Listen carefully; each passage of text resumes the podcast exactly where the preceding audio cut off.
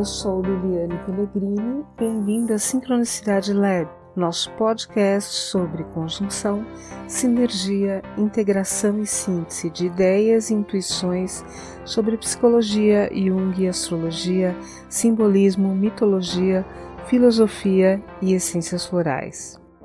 No livro Histórias dos Derviches, o autor Idris Shah conta a história de Fátima, uma jovem fiandeira nascida no Marrocos que acompanha seu pai em uma viagem ao Mediterrâneo.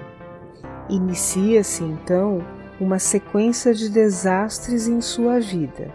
Seu pai morre em um naufrágio. Fátima sobrevive e é salva por uma família de tecelões de Alexandria que a amparam e ensinam o seu ofício.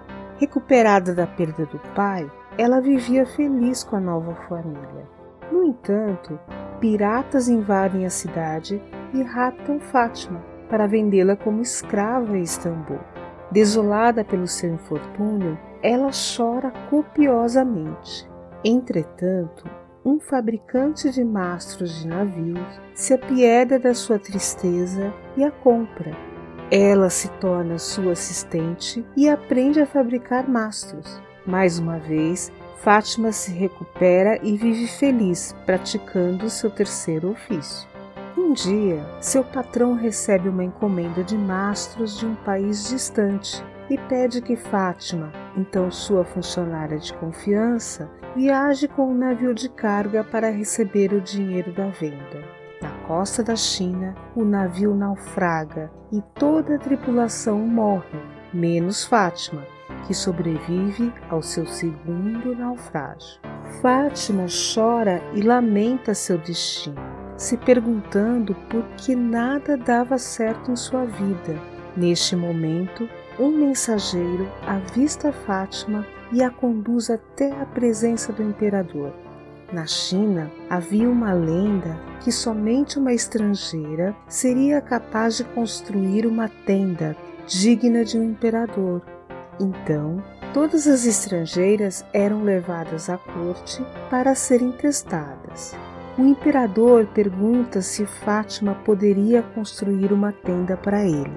Ela diz que sim e pede cordas, mas não tinham.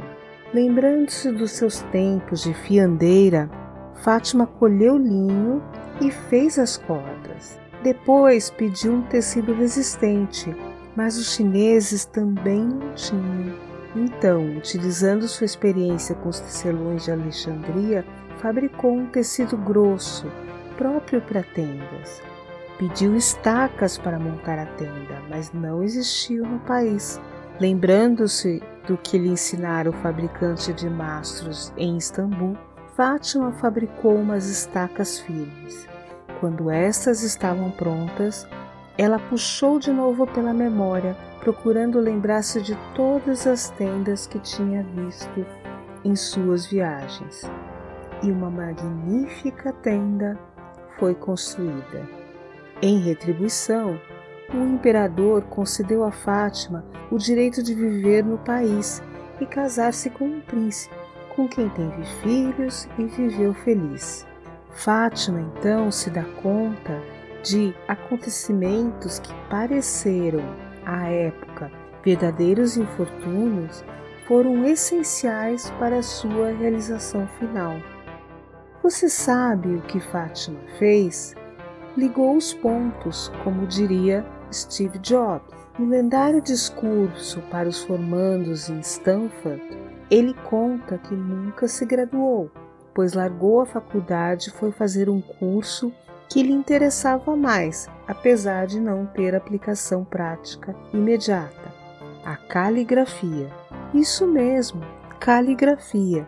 Dez anos depois, esse conhecimento foi fundamental para o desenvolvimento do diferencial de mercado dos computadores da Apple na época, a estética.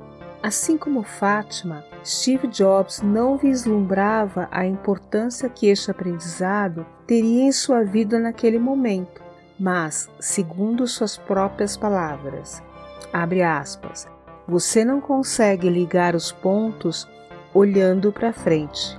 Você só consegue ligá-los olhando para trás. Então, você tem que confiar que os pontos se ligarão algum dia no futuro. Você tem que confiar em algo, seu instinto, destino, vida, karma, o que for.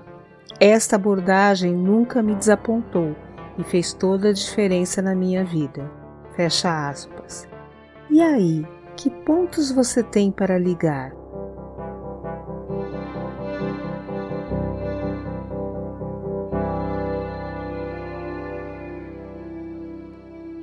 Para saber mais, acesse sincronicidadelab.com e nos siga nas redes sociais. Na quinta-feira teremos novo episódio. Acompanhe.